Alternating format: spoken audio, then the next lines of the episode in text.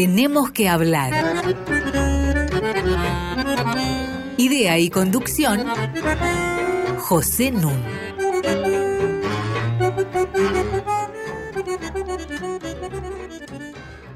Muy buenas noches. Hoy tenemos que hablar de la justicia argentina, para lo cual tengo junto a mí a Mariana Heredia, que se ha recuperado de su gripe. ¿Qué tal? Buenas noches, Pepe. Hay que vacunarse. y la visita del querido amigo Martín Bomer. ¿Qué tal? Buenas noches, Pepe. Como ustedes saben, Martín es doctor en Derecho por la Universidad de Yale, creó y dirigió el área de Derecho de la Universidad de San Andrés, profesor en la Universidad de Buenos Aires, en la Universidad de Nueva York, en otras universidades del exterior, y actualmente es director nacional de Relaciones con la Comunidad Académica y la Sociedad Civil del Ministerio de Justicia de la Nación. Yo les recomiendo muy especialmente escuchar el programa que grabamos en 2017 con Martín Bomer. En rigor hicimos una serie de programas sobre la justicia con Martín y con el lamentablemente desaparecido Esteban Regui. El programa al que estoy haciendo referencia es nuestro programa número 28. Y como ustedes saben, pueden entrar para escuchar ese programa poniendo radionacional.com.ar barra podcasts. Les aseguro que vale la pena. Hoy vamos a retomar estas cuestiones que son no solamente de actualidad, sino fundamentales para la República. En aquel programa hicimos una distinción entre dos grandes etapas del derecho argentino. La primera etapa dominada por el Código Civil redactado por Vélez En este sentido, la novedad ocurre en el año 2011 cuando se nombra una comisión para reformar el Código Civil de Vélez Esta comisión estuvo presidida por quien presidía también la Corte Suprema, es decir, Ricardo Lorenzetti. Y en 2015 se promulgó el Código Civil y Comercial. Así como el Código de Vélez era de 1869, el Código Comercial lo había escrito también Vélez con Acevedo siete años antes. Ahora se fusionaron ambos códigos y disminuyó considerablemente la cantidad de artículos. El Código Civil de Vélez tenía 4.500 artículos, el actual Código Civil y Comercial tiene unos 2.700 artículos. El que se constituyó en eh, portavoz ideólogo de la reforma fue Lorenzetti. Y fue también quien dijo que constituía un verdadero monumento jurídico. En general, muchos abogados y muchos especialistas en derecho no piensan igual que él. Entre las muchas críticas que se le hace a este Código Civil y Comercial, yo creo que la más importante es su falta de sistematicidad. Es decir, no necesariamente un título del código agota el tema al que se refiere. Por ejemplo, en el caso del título sobre responsabilidad civil.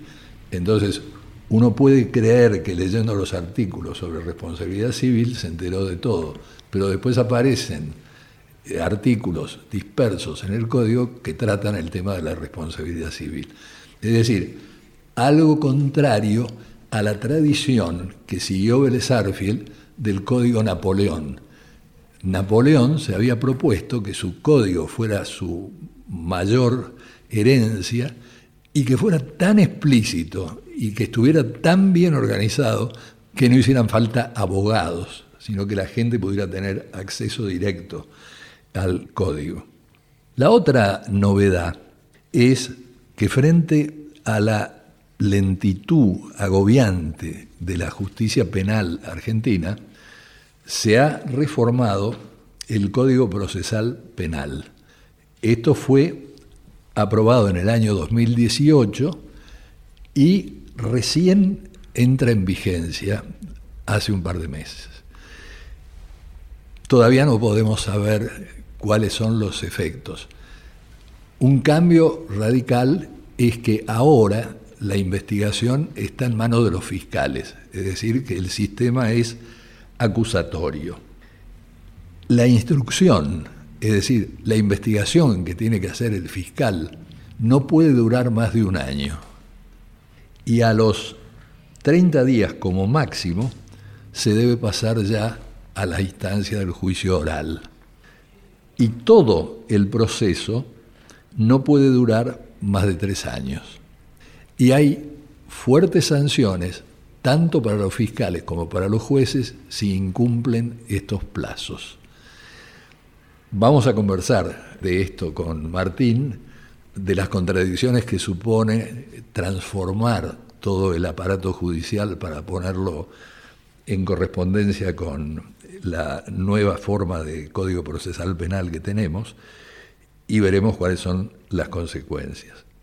El estado actual de la justicia argentina es deplorable.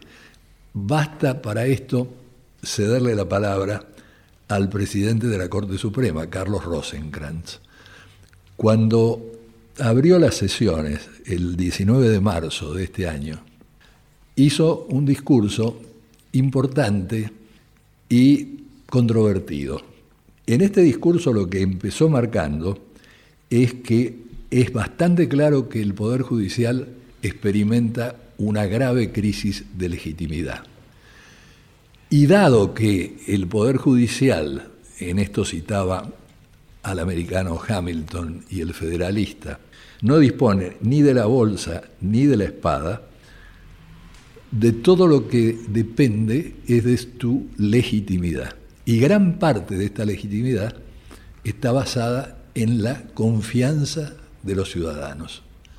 Vale decir que un poder judicial desprestigiado es un poder judicial deslegitimizado y por lo tanto pierde potestad. Admitía que se trata de una crisis muy compleja, muy difícil de superar, y que el primer paso era eliminar las sospechas de la gente acerca de que los jueces no sirven al derecho sino a otros intereses. Y entonces señalaba que hay que demostrarle a la ciudadanía que los intereses de los jueces, de los fiscales, de todo el cuerpo judicial, son ajenos a cualquier interés personal, ideológico, político y de cualquier otra naturaleza. Y que esto debe hacerse de manera permanente, continua, porque cualquier claudicación confirmaría la falta de confianza que se nos tiene. La respuesta le fue dada un mes después porque la Corte hizo una maniobra que es de público conocimiento, de la que se tuvo que retractar, para demorar la iniciación del juicio oral a Cristina Fernández de Kirchner y otros exfuncionarios. Y fue muy explícita su alineación con el peronismo. Ahora, ¿qué dice eh, Rosenkrantz? ¿Cómo se soluciona esto? Entonces aquí viene un punto sobre el que me gustaría hacer hincapié. Él dice que para solucionar este problema hay que hacer cambios modestos y graduales y que no se necesitan grandes líderes. Esto me hizo acordar de Abraham Lincoln. Cuando Lincoln era joven, escribió año 1838, que no hay mayor riesgo para la libertad que líderes que busquen la grandeza en momentos en que no se la necesita. Pero 25 años después es quien hace la proclamación de la emancipación de los esclavos y ahí se convierte en un gran líder porque era lo que requería el momento. En otras palabras, una cosa es el líder que practica la moderación y otra es el líder que tiene audacia, que se lanza a una transformación que es muy difícil, que va a enfrentar muchos obstáculos y que por lo tanto requiere lo que nosotros llamamos mucha muñeca. Mi impresión es que en el caso de Rosenkrantz faltan estos atributos en un momento en que son más necesarios que nunca. Termino estas referencias introductorias diciendo que la ciudadanía tiene toda la razón del mundo en no confiar en el sistema judicial que tenemos. De cada mil denuncias hay tres condenas. Estas son estadísticas del Centro de Estudios Latinoamericanos sobre Inseguridad y Violencia. Y esto no es porque falten jueces. Esta es una situación que vale la pena subrayar. En América Latina hay un promedio de 10 jueces por cada 100.000 habitantes. En Estados Unidos, 11 jueces por cada 100.000 habitantes. ¿Cuántos hay en Argentina? 13 jueces por cada 100.000 habitantes. No es un problema de cantidad, es un problema de calidad. Es cierto que hay muchos cargos que no están cubiertos.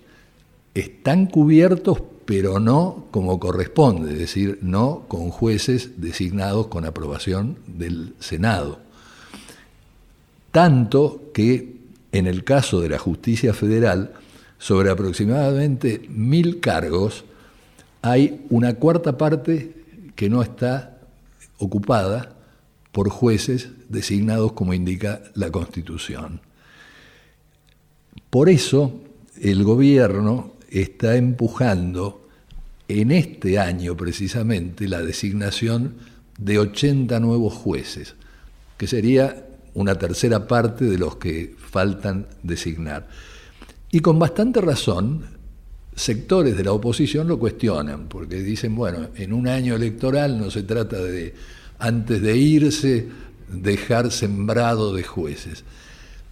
Pero lo que sucede es que esto es también consecuencia de la forma en que se manejó el gobierno anterior entre 2011 y 2015, prácticamente no designando jueces siguiendo las vías constitucionales, sino apelando a lo que se llama jueces subrogantes o conjueces, con lo que pobló la justicia de adictos.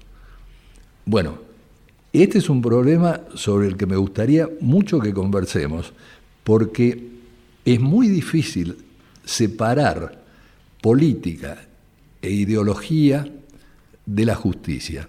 Fíjense ustedes, para designar estos 80 jueces que se propone nombrar el Poder Ejecutivo y que ya es evidente que no lo va a conseguir, sus representantes negocian con la Comisión de Acuerdos del Senado, que está controlada por el peronismo y que preside el senador Urtubey.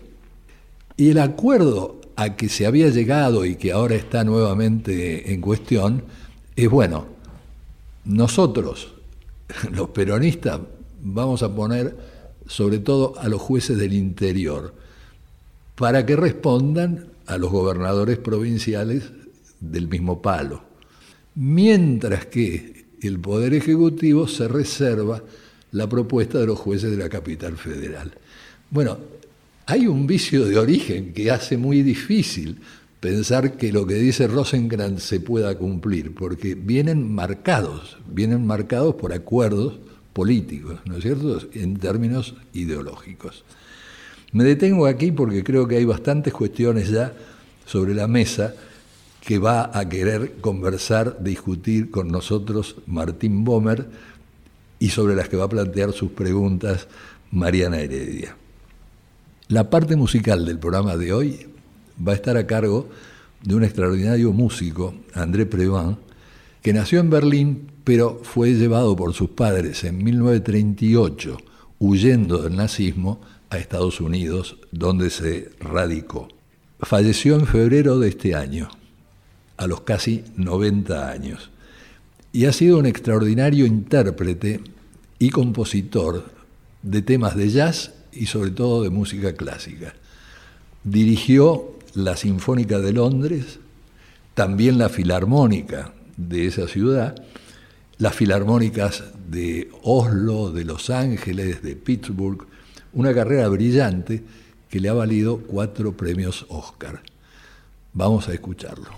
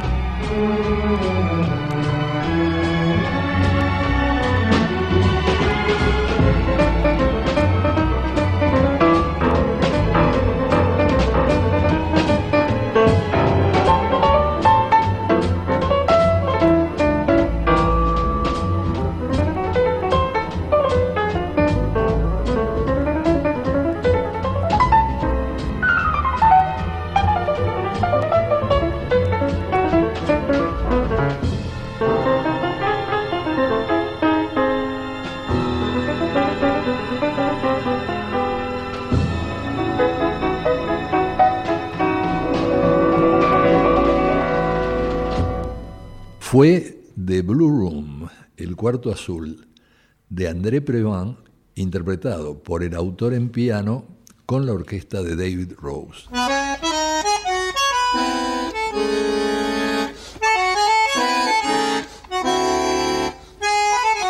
Seguimos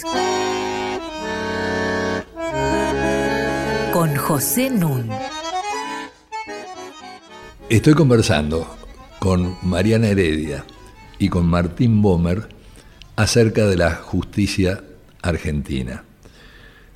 Eh, yo había dicho antes que el Código Civil nuevo se promulgó en el año 2015. Curiosamente, en abril de ese año, Lorenzetti, presidente de la Corte Suprema, dijo que los jueces tenían por misión controlar al Poder Ejecutivo.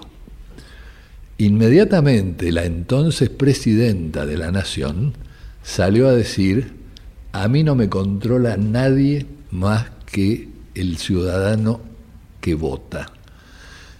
Una noción absolutamente reñida con el carácter republicano que establece para nuestro sistema de gobierno la Constitución Nacional.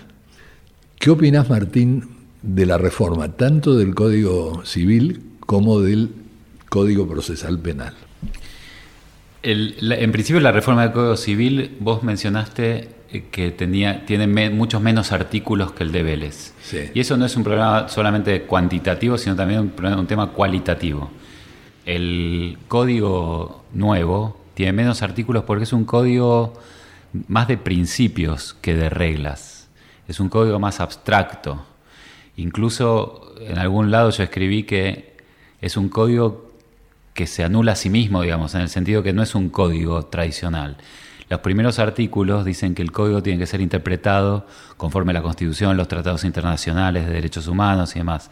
Eso en la tradición codificadora es absolutamente contradictoria, digamos. Los códigos se aplicaban solos. Entonces, si el código remite a otros cuerpos, como obviamente a la Constitución y a tratados internacionales de derechos humanos que están en la Constitución, entonces ahora el código no se interpreta solo, hay que tener una, un acercamiento, yo diría teórico, filosófico, de interpretación respecto de lo que tradicionalmente eran reglas muy claras y muy concretas, eh, y es por eso entonces que el código nuevo tiene menos artículos en este sentido.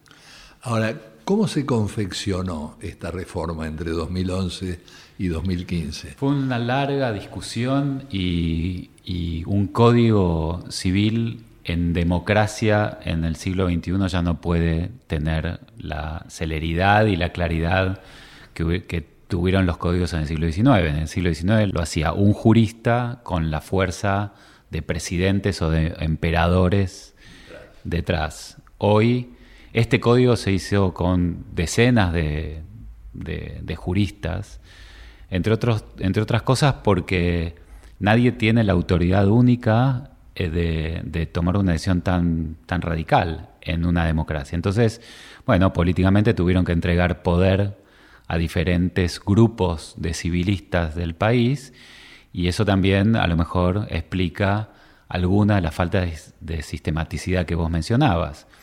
Gente que era tradicionalmente especialista en un tema, en, en, la repartija le tocó otro tema, pero también quería hablar del tema que era suyo, y entonces la cosa se complicó. ¿Hay antecedentes de otros países que hayan reformado códigos tan recientemente? No, la verdad que la idea que uno tendría de, códigos es, que a esta altura del partido los códigos se van reformando con leyes del Congreso y después se van haciendo como recopilaciones, digamos. El problema, como en el Código Penal, eh, a veces no es tanto que queda viejo el código, porque, como digo, se van modernizando, se va ayornando con leyes que dicta el Congreso, sino que lo que queda es asistemático. Entonces lo que uno debería proponer cada tanto es que el código incorpore en su texto ordenado eh, las normas que se van reformando. Entonces que quede claro qué código penal tenemos, qué código civil tenemos en cada momento. Y entonces, pero esta idea de que tenía que ser una reforma completa y en este caso casi de, incluso la raíz filosófica o sistemática del código es una, decisión política muy extrema. ¿sí? ¿Y te parece que el Código Procesal Penal, tal como ha quedado, va a coadyuvar a una reforma importante? Para decirlo muy rápidamente, la, mera cuestión de la oralidad, de que los procesos ahora son orales y que todos están preocupados con la extensión, pero sobre todo la oralidad es clave por muchos motivos que hablamos la vez anterior. Eh, por ejemplo, cuestiones que a algunos le puede parecer nimia, pero eh, si los juicios son orales, los jueces tienen que estar en tribunales. Entonces, a diferencia de cuando es escritural, que como vos sabés, hay muchos jueces eh, en cámaras o demás que van dos veces por semana a tribunales. O cuando van, van pocas horas, o tienen, se dan el lujo de ser profesores de derecho y, novelistas y demás. En cambio, si uno tiene que estar todo el día resolviendo los problemas de la gente, adelante de abogados y de fiscales, y tomando decisiones rápidas, bueno, pareciera que por fin los jueces van a dedicar full time a lo que le pagamos para que hagan. No, no van a delegar en el secretario. Bueno, vieron lo que pasó ahora con el juicio oral, la parte oral, digamos, del viejo código que está ahora jugando a Cristina Fernández, tuvieron una audiencia y dijeron la levantamos hasta el lunes. Cosa que es increíble. Ahora, vos habías hecho una perfecta síntesis la vez pasada acerca de qué debe comprender la reforma y sobre todo haciendo hincapié previamente en el tema de la ética profesional que no se enseña en las escuelas de derecho y marcabas que la reforma del Poder Judicial no significaba solamente la reforma de la Corte Suprema o la reforma de los tribunales, sino que implicaba también reformar la carrera judicial, reformar los colegios profesionales y reformar sobre todo la enseñanza. ¿Hemos avanzado algo desde el 2017 hasta acá?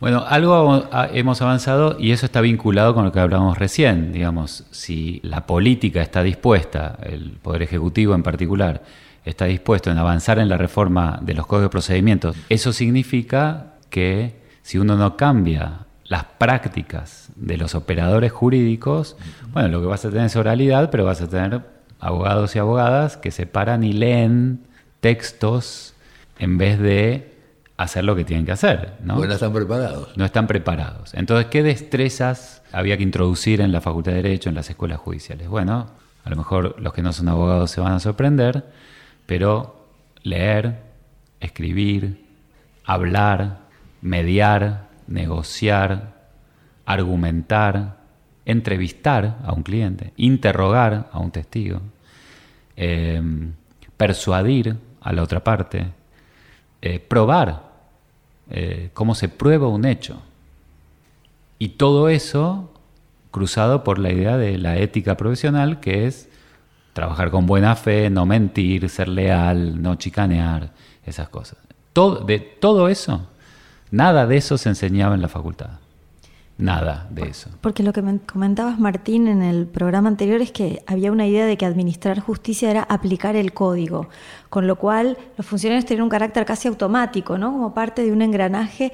Y esto que decís pareciera darles más protagonismo, ¿no? O en todo caso, dejar más margen para su interpretación, para eh, su trabajo específico, más allá de la mera aplicación de un código. ¿Es así? Así, sí, es así. Eh, digamos, acá lo procedimental y lo material o el contenido y la forma se juntan, porque por un lado hay que argumentar frente a otro, entonces está muy claro, incluso dramáticamente, como en un teatro, que hay dos posiciones razonables, deberían ser razonables, y hay que persuadir a un tercero, el juez o el jurado, como está sucediendo en muchas provincias del país, de que uno tiene razón.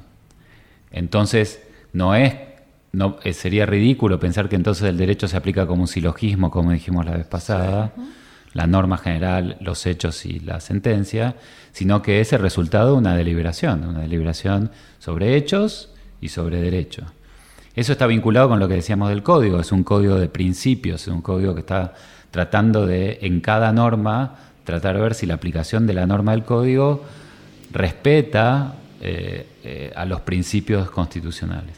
Entonces, efectivamente, eh, estamos yendo hacia un tipo de, conversación en derecho que abre la puerta de la interpretación, es por eso que hay tanta gente que está tan nerviosa con esta cuestión. Hacemos un alto para escuchar a André Pelván.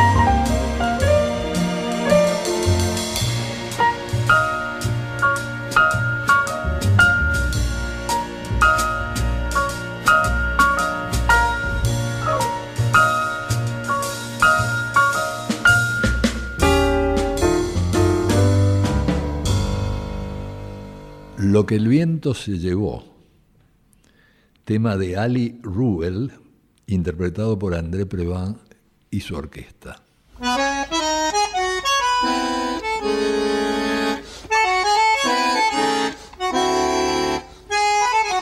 Seguimos con José Nun. Estoy conversando con Mariana Heredia y con Martín Bomer en este que es nuestro programa número 87. Repito algo que dije antes. Para bajar cualquiera de nuestros programas y poder escucharlos en el momento que ustedes quieran, les basta con entrar a radionacional.com.ar barra podcast. A la vez, para comunicarse con nosotros, diríjanse a tenemos que hablar arroba radionacional.gov.ar. Retomando, me viene la preocupación de que muchos de nuestros oyentes han visto y ven películas, series televisivas, en que hay juicios penales que en general se desarrollan de una manera poco eh, conocida acá, quiero decir, eh, fiscales que no buscan exactamente la verdad, sino que buscan llegar a acuerdos con los defensores de la otra parte para terminar el juicio, para no malgastar recursos. En otras palabras, la idea de que, por un lado, está una búsqueda inquisitorial de la verdad, y por el otro lado está una defensa del bien común, que con tal de no ser dañado por gastos excesivos e improcedentes, si es que se puede llegar a un arreglo, se prefiere lo segundo. ¿Nos puedes ilustrar un poquito similitudes y diferencias con nosotros? Bueno, a riesgo de caricaturizar cosas, la tradición continental que era la nuestra en penal es una tradición inquisitiva. Esto quiere decir que había un juez, una jueza, que es el inquisidor que busca la verdad y las partes, el fiscal y el, y el abogado defensor, le ofrecen ayuda.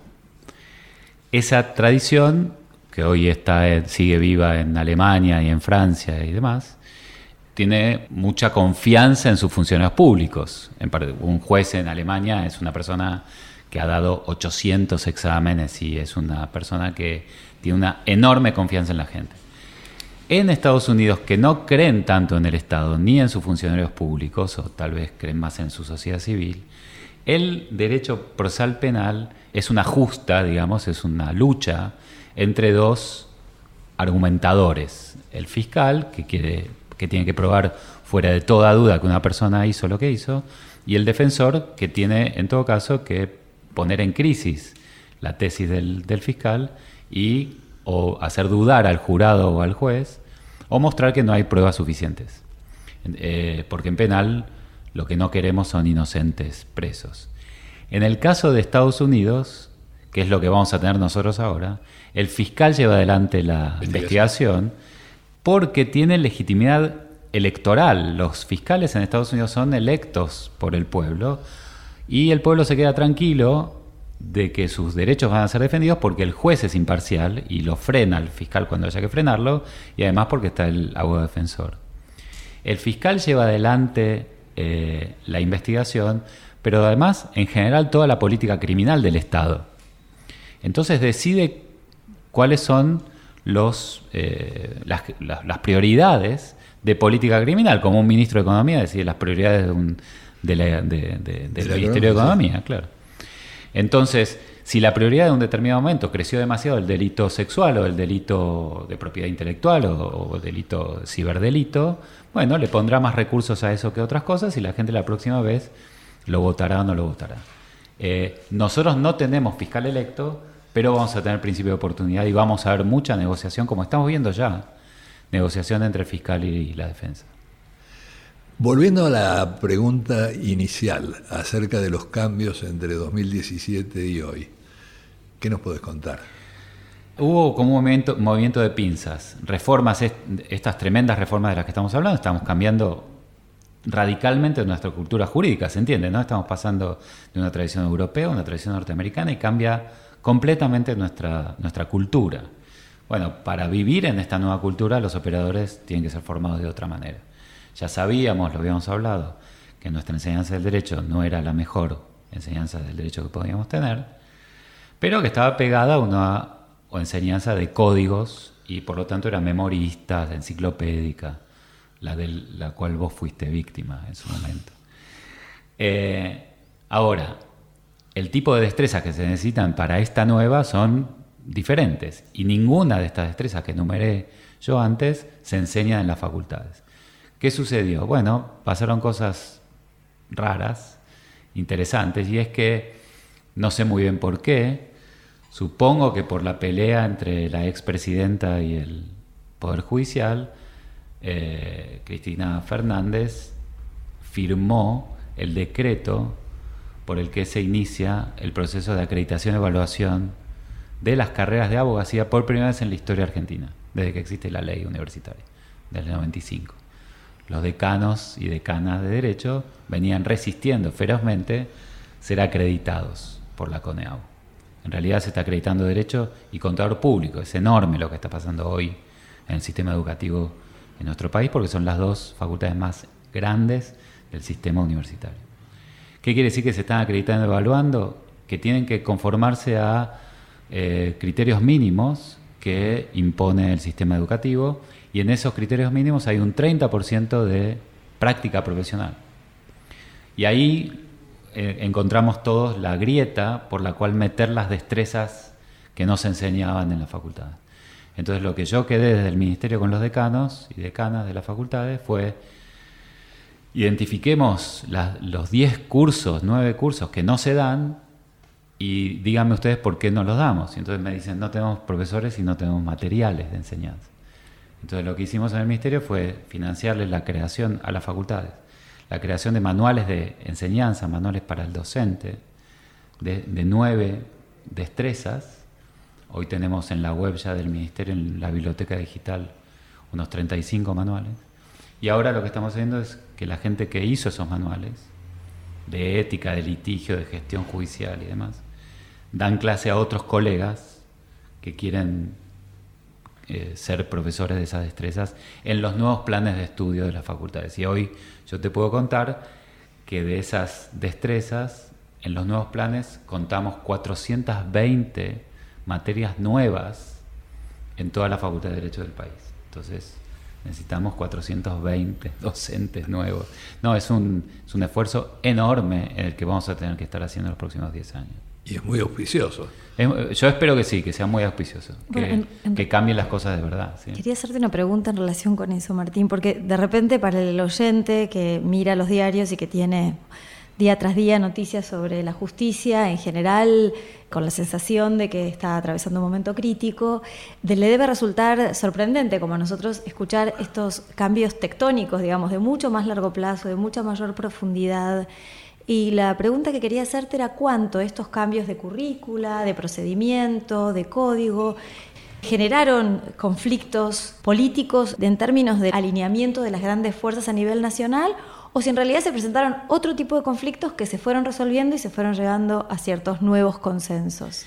Bueno, estos cambios tectónicos, eh, lo que llevaron, eh, lo que ustedes vieron desde los 90 para acá, es la, llamada politización de la justicia y judicialización de la política. Eso puede ser visto de una buena manera y de una mala manera. Digamos, la mala manera es la que conocemos todos, judicialización de la política quiere decir que la gente que pierde en, las discusiones mayoritarias entra por la ventana del Poder Judicial a insistir en su posición y a tratar de lograr que algún juez le dé algo. Los operadores. Los operadores, sí. Sí, o incluso que la justicia juegue el rol de la oposición. Exactamente. Es en el, en el mal sentido. Y, la politización de la justicia, el mal sentido es la partidización de la justicia. Ahora, en un sistema republicano maduro, eh, constitucional maduro, la politización de la justicia es simplemente darse cuenta que efectivamente el Poder Judicial es un poder del Estado, es un poder político. Y hace política, no hace política mayoritaria, pero hace política, hace política poniéndole límites a los otros poderes, obligando a los otros poderes a cumplir con la agenda de la Constitución. Y la judicialización de la política, en el mejor sentido, es que efectivamente no hay nada en una república constitucional que esté por afuera de la Constitución. Y que si los poderes mayoritarios se sacan los pies del plato, hay que volverlos a meter allí. Así que esos movimientos tectónicos generan otra vez impacto político eh, cuando los partidos, cuando los políticos quieren manipular a la justicia o cuando reciben de buena fe límites que no les caen en gracia.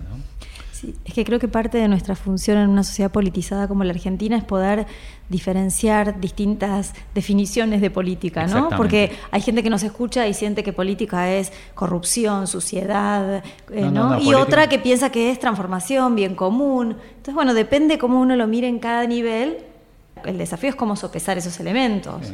Espacio de deliberaciones públicas, eh, colectivas, para decidir cómo, cómo vamos a actuar o cuáles van a ser nuestros límites, eso. Y eso es la calle, la prensa, la justicia, los votos. No hagas nada hasta que yo te diga. Tema de André Preván que ahora vamos a escuchar.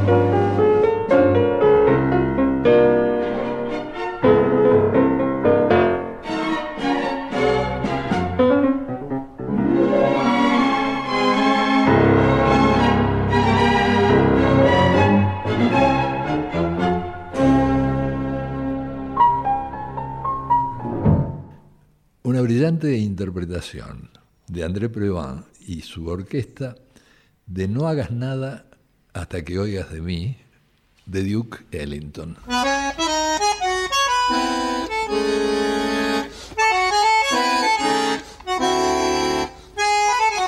Seguimos con José Nun. Estoy conversando con Mariana Heredia y con Martín Bomer acerca de la justicia argentina, las críticas que la mayoría tenemos sobre la justicia argentina y su posibilidad de cambio y de reforma.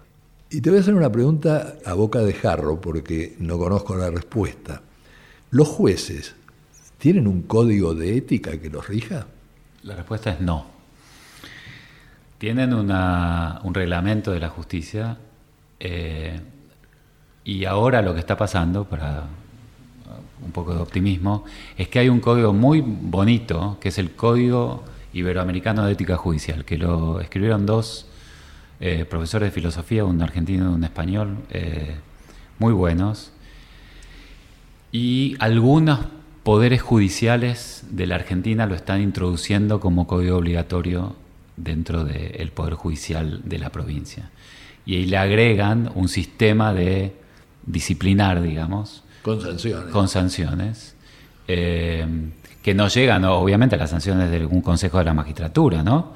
Pero con advertencias y demás. Lo que tiene de bueno este código es que es un código que no solamente manda a que los jueces hagan lo que tienen que hacer, que es impartir justicia, o sea, eh, una forma de verlo es decidir por el mejor argumento jurídico que encuentren, sino sobre todo el tema de generar legitimidad, volvemos al comienzo. El código en su prólogo dice eh, que los jueces no solamente deben ser, sino parecer. Y entonces ya no es solamente un tema de justicia, es un tema de legitimidad. Y la legitimidad está vinculada con la confianza y la confianza está vinculada con el parecer. Entonces ahí, y, hace muchas, mucho hincapié el código en eso respecto de los regalos que pueden recibir, respecto de la forma de dirigirse a la gente, la cuestión de la independencia, la cuestión de la imparcialidad, que por supuesto son importantes para la justicia, pero sobre todo son importantes para la legitimidad. Ahora, el código de ética sí existe para los abogados. Efectivamente, ahí es obligatorio por ley, cada colegio de abogados en cada provincia tiene un código de ética que los abogados juran. El pequeño problemita es que hasta ahora no había ninguna materia de ética profesional en la Facultad de Derecho. O sea que los abogados jurábamos un código que no conocíamos, ni siquiera en su letra. A ver, Martín, si te sigo, la gente hace una carrera universitaria, se recibe de licenciado en abogacía, no sé cómo se llama de abogado, pero en ese momento jura su título, que no necesariamente es un juramento de ética, y después se asocia a un colegio y ahí sí es que jura un código de ética. Un código de ética que no conoce, efectivamente. Que no conoce. Que no conoce, y no solamente que no conoce su letra, sino que tampoco conoce su práctica. Cuando uno, a lo mejor a vos te suena, pero si yo le, hoy le digo a mis alumnos, eh, los abogados podemos mentir, y dudan. Y obviamente los abogados no podemos mentir.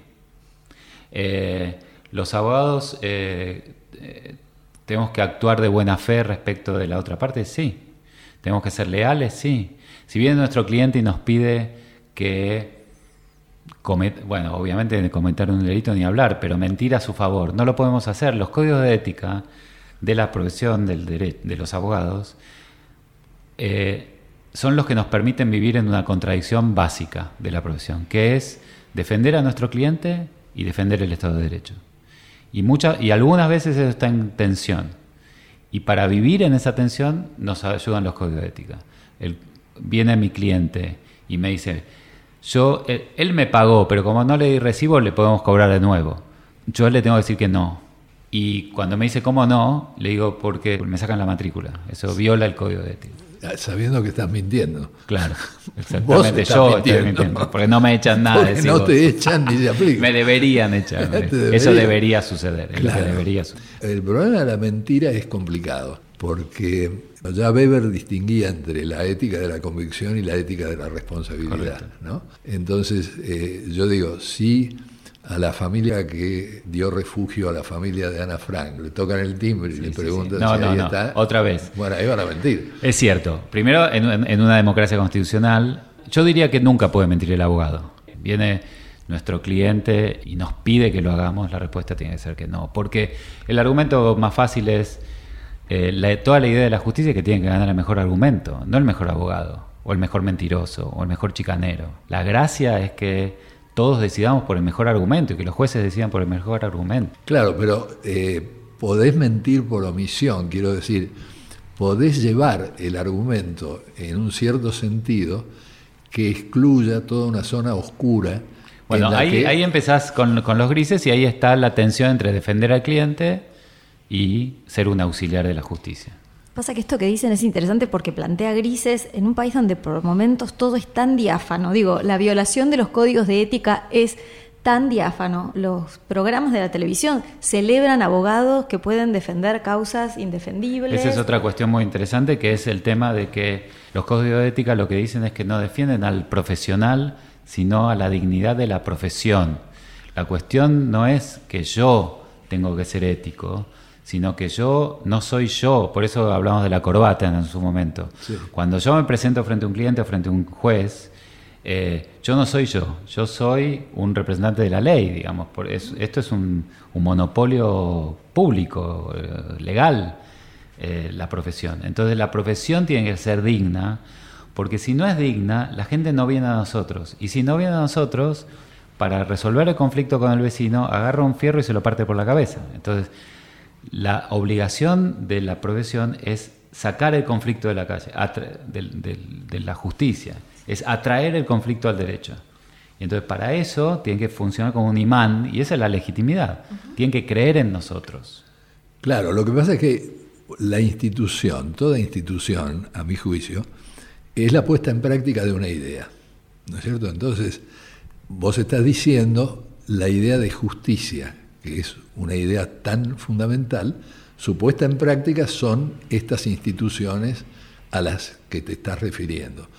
Ahora, estas instituciones para funcionar necesitan agentes.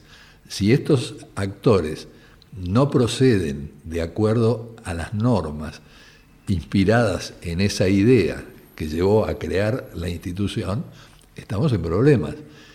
Y sobre todo, si algunos lo hacen y otros no lo hacen. Y entonces los que sacan ventaja y ganan son estos otros. Los códigos de ética están hechos para esos free riders, para esos colados que eh, tratan, que, lucran con que todos los demás cumplan con las normas. Y si eso sucede, nadie cumple con las normas, se destruye la institución, entonces el rol que cumple la justicia como para resolver conflictos sociales no, funciona más. Aquí viene una pregunta que a mí me preocupa mucho, eh, simplemente porque eh, no entiendo, porque no se pone en práctica. ¿Por qué un juez de la Corte, o cualquier juez, en Argentina tiene un mandato a perpetuidad, establecido por la Constitución Nacional, ¿no? Pero digo, ¿por qué tiene un mandato a perpetuidad? ¿Por qué no pueden ser jueces los de la Corte Suprema, por ejemplo, que duren en su cargo, digamos, 16 años? Déjame darte la, la respuesta tradicional. La respuesta tradicional es que hay dos garantías de independencia la intangibilidad de los sueldos y, la, el, tema vitalicio de sus mandatos. ¿Por qué? Porque si están sujetos a subir o bajar los sueldos, o a que lo echen o no lo echen, o lo vuelvan a elegir pronto, van a estar escuchando las voces de las mayorías. Esa es la idea. Interesantemente, el, artículo 1 del Código Este de Ética Judicial dice que esas instituciones no están hechas para privilegiar a los jueces, sino para aumentar la legitimidad de la institución. Y si son usadas de otra manera, no funciona. Pero, como vos decís, depende. Si vos estás proponiendo 12, 15 años, a lo mejor no estaría mal eh, con un tiempo suficiente para ser independiente, pero también un corte para pensar si este es el tipo de juez que queremos tener. ¿no? Sobre todo que serían, suponte, 16 años esa es la, idea que tengo. Ah, 16 años, que serían cuatro periodos presidenciales. Se podría hacer de 12, pero me parece poco. Es decir, me parece que de 16 estaría bien.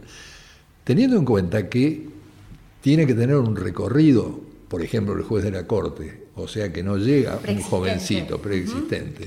Bueno, entonces, 16 años sin reelección ah. y sin que pueda poner estudio privado después, de los 16 años. Que se tenga que jubilar después. que se tenga que jubilar, sin jubilación de privilegio, pero bueno, que se tenga que jubilar. Quiero decir, si vos querés el honor de ser miembro de la Corte Suprema, culminar tu carrera de esa manera, entonces tenés que pagar ciertos costos. Un precio. Un precio. El precio es que durás 16 años y después no podés poner un estudio donde vas a estar beneficiando presumiblemente a gente con la que tomaste contacto, digamos, en los últimos años de tu ejercicio en la Corte Suprema. A mí me parece que esto habría que ponerlo en discusión que es un privilegio que no se sostiene. Bueno, ahí ponen en discusión dos cosas. Una, la cuestión de los conflictos de interés, de los jueces que entran y salen y los abogados que entran y salen. Y la otra es este tema de la perpetuidad, que la perpetuidad lo que hace muchas veces es generar privilegios indebidos, gente que se cree que son reyes o reinas eh, para, por la eternidad y que generan, claro, un nivel de falta total de, control, ¿no? O de rendición de cuentas que debería estar ser parte del, del trabajo. ¿no?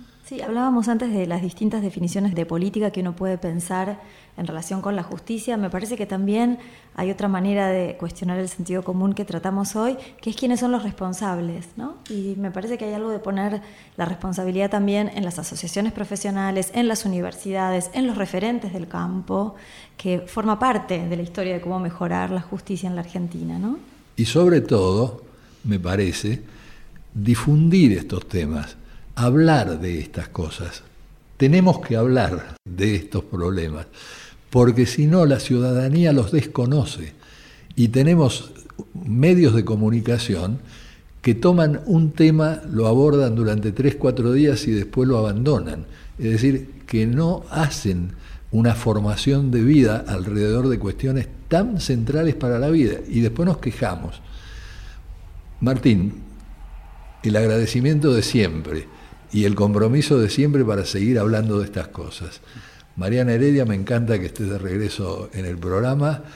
Inés Gordon, muchas, muchas gracias por la producción. Hoy con el honor de que Luciano Profili, técnico excepcional, nos acompañe. Y el agradecimiento a Diego Rosato por la excelente edición de estos programas. Y como diría Wimpy, que todo sea para bien.